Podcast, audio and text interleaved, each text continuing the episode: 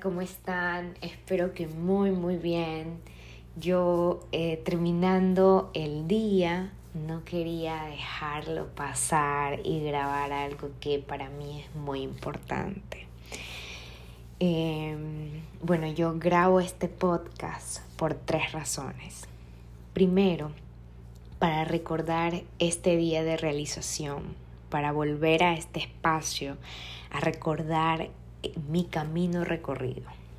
Segundo, porque lo que entrego lo hago desde el corazón y siento que esto le puede servir a alguien más, porque todos nuestros caminos están interconectados. Y tercero, para venerar a quienes por mucho tiempo les tuve miedo y hoy agradezco todo lo que son y lo que pasaron, porque gracias a ellos yo estoy hablando ahora. Y esos son mis ancestros. Les voy a contar una historia. Hace 22 años, cuando yo tenía 10 añitos, mi papá perdió a su papá y mi mamá perdió a su mamá 10 días después. Estos meses son de recordar a ambos porque fueron personas que amamos mucho por todo lo que hicieron y porque muchos nietos amamos a nuestros abuelos por lo que representan. Las historias las he ido desempolvando con la finalidad de sanar. Por muchos años pensé que ellos habían muerto por cáncer y rescatando las historias no fue así. Pero creo que a los 10 años era lo único que podía entender con tanto dolor. Mi mamá a veces me pregunta que por qué quiero saber tanto del pasado, eh, que hay muchos maestros iluminados que dicen que el pasado hay que enterrarlo y dejarlo ahí para poder vivir el presente y para mirar hacia adelante. Y yo, digamos, no tenía una respuesta clara, pero creo que ahora voy formando poco a poco mi, mi respuesta. Y yo creo que la respuesta que tengo hoy es que es para sanar, para no repetir las historias, para entender el dolor desde otra mirada, que no sea solo la mía, porque al final es simplemente para sanar y para vivir con menos peso en el cuerpo y en las emociones. Mm, yo creo que, bueno, es un hecho no importa la edad de los duelos, todos duelen de igual manera. A mí me tocó a los 10 años y se quedó guardado en lo profundo del corazón, sin ninguna explicación, esperando el momento apropiado para salir, como las cartas de Sakura, de Sakura Card Captors, cuando se escaparon y una se quedó adentro. Bueno, yo siento que a mí me pasó igual que yo decidí el momento perfecto para sacarla. Y que ese momento es hoy, luego de 22 largos años. Mm, yo creo que los abuelitos aman a sus nietos por el amor grande e inmensurable que le tienen a los hijos. Los nietos somos su legado, eh, somos su forma de trascender, de dejar una huella en la tierra cuando ellos sienten que se van acabando en los planos físicos, ¿no? Eh, dentro de mi historia, nosotras somos tres hermanas mujeres. La menor tiene una discapacidad intelectual y a la hora de la noticia teníamos 5, 9 y 10 años. El dolor que sintieron mis papás yo nunca lo vi físicamente. Mi mamá nos dijo qué pasó con mi papito paterno y mi papá eh, nos contó lo que pasó con mi abuelita materna. Yo nunca los vi romperse, pero sí sentía la tristeza en el aire. Nosotros en la religión católica eh, hacemos una novena, que son como nueve días de rezo, para que el alma cruce el velo y es, parte de la tradición que tenemos cuando alguien eh, fallece. Y yo recuerdo en los últimos días de la novena de mi papito, mis tíos se acercaban a decirnos esta frase que yo también la aprendí inconscientemente, que es sintiéndolo mucho. Y yo pensaba a esa edad, yo decía, ¿de qué? ¿Qué sientes? No entiendo. Y solo lo aceptaba porque no tampoco sabía cómo cuestionarlo. Hasta aquí no, no quiero que piensen que esta es una historia de penumbra. Yo solo quiero describir un poco lo que recuerdo de ese dolor y de cómo transitábamos la tristeza. Em, en mi vida adulta, desde que dejé de vivir con mis papás, ocurre un fenómeno que no lograba explicar. Eh, lo he hablado con mis psicólogos, lo he hablado con mis terapeutas, lo he hablado con mis maestros, con amigos, incluso con mis padres. Y solo hoy lo pude descubrir. Bueno, este fenómeno es que me enfermo gravemente una vez al año me sacan la apéndice, me operan las amígdalas, me hice una hernia, me intoxiqué comiendo cangrejos, me sacaron tumores de la rodilla, el año pasado me caí de la bicicleta, me rompió una muñeca, casi me rompo el cuello. Y bueno, ya van a escuchar en otros en otros episodios mi vida después de la caída de la bicicleta. Pero bueno, en este 2020, el fin de semana, terminé con un dolor eh, abdominal muy, muy fuerte. Y en broma yo pensaba, ay, ya solo me queda la vesícula. Y, pero bueno, en realidad en el fondo me moría de miedo de volver a repetir la historia. Porque yo no soy sola la que se la repite. Mis amigas me lo dicen, mis amigos me lo vuelven a preguntar y es la historia que yo me cuento a mí misma. Entonces cuando estaba lista para ir voluntariamente a la clínica para hacerme un eco, me visualicé en la operación, me vi con descanso médico, me vi siendo atendida por alguien más Em, me vi no regresando al gimnasio por un largo tiempo. Incluso adelanté mis tareas porque pensaba que no, no volvía a la casa completa.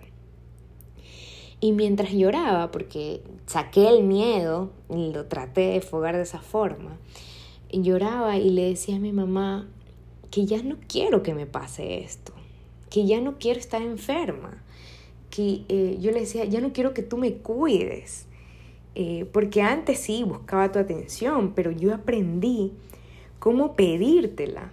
Yo ya lo sané, yo no necesito enfermarme más.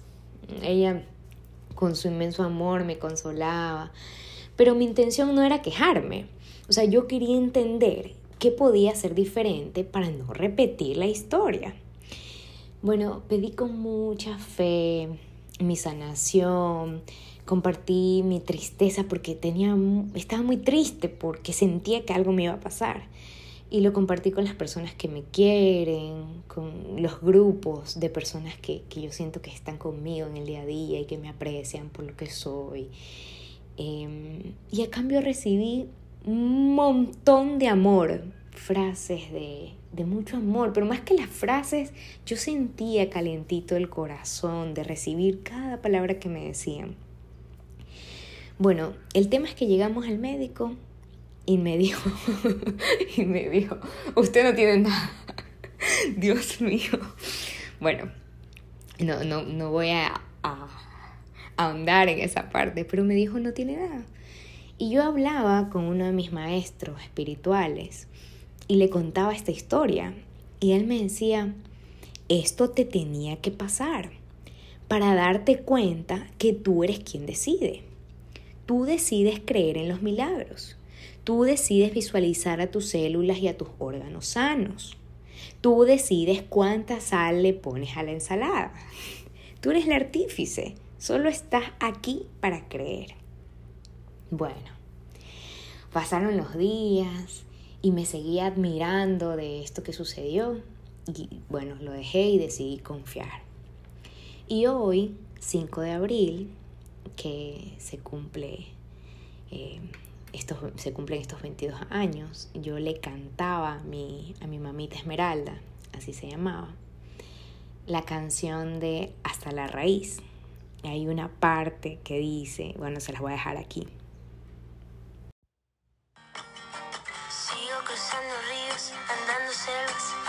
Sol. Cada día sigo sacando espinas de lo profundo del corazón. En la noche sigo encendiendo sueños para limpiar con el humo sagrado cada recuerdo. Y ¡boom! Lo descubrí. Descubrí que el dolor que yo sentí cuando ellos se fueron, la tristeza que vivía en los corazones de mis papás con sus ausencias, se clavaron en mi corazón y mis enfermedades ocurrían en los mismos meses en que ellos se fueron. Mi cuerpo no hace más que repetir la historia porque no conoce otra, porque no le he contado una historia diferente desde que ellos no están.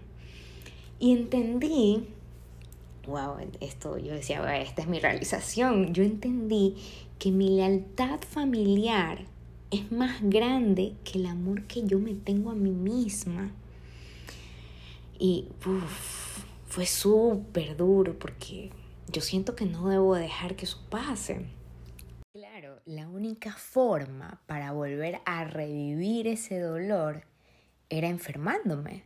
Entonces por eso es que las enfermedades eran tan graves, tan severas, que requerían hospitalización, que requerían cuidados y descansos extensos, porque mi cuerpo sigue esperando que en este tiempo pase lo mismo que pasó hace 22 años, porque no sabe qué más, porque no, bueno, simplemente no sabe. Y yo decía que es como las cartas de Sakura, que salieron en un momento porque algo tiene que haberlo detonado. Esto sucedió en el 2013 y algo tiene que haber pasado en ese momento que detonó que salga.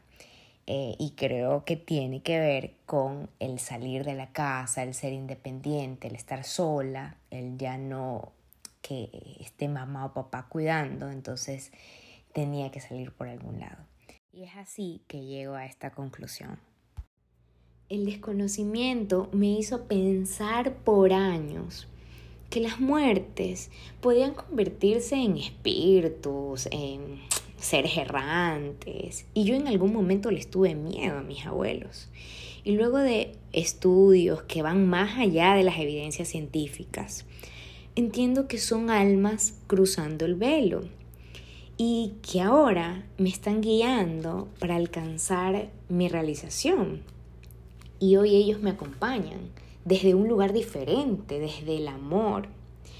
Yo entendí que su inmenso amor hace que yo pueda aprender estas lecciones, que yo debo contarme otras historias, que no debo repetirlas, pero que por sobre todo yo debo amarme, porque mis sonrisas desempolvarán el lugar más oscuro y que cuando todos se hayan ido, Solo el amor hacia mí misma será el único que me permita vivir.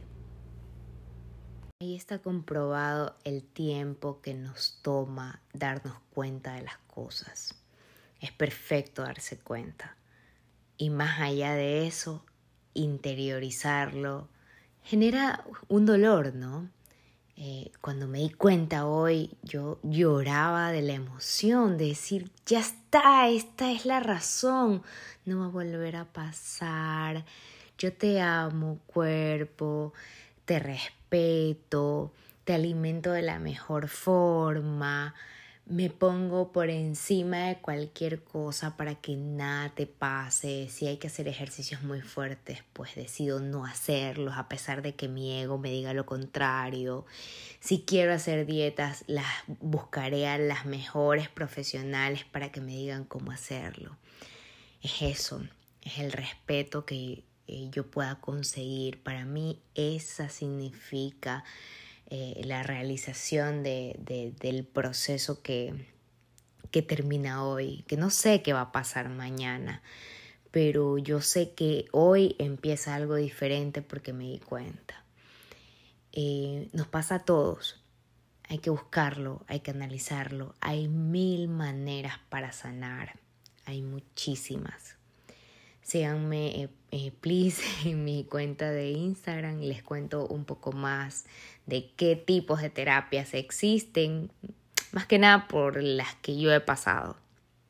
Y me parece que alguna les puede funcionar. Así que muchas, muchas gracias por escucharme. Espero que tengan una hermosa semana y nos vemos en Instagram porque seguramente me van a ir contando de qué más quisieran que hable. Un abrazo de luz con mucho amor. Bye bye.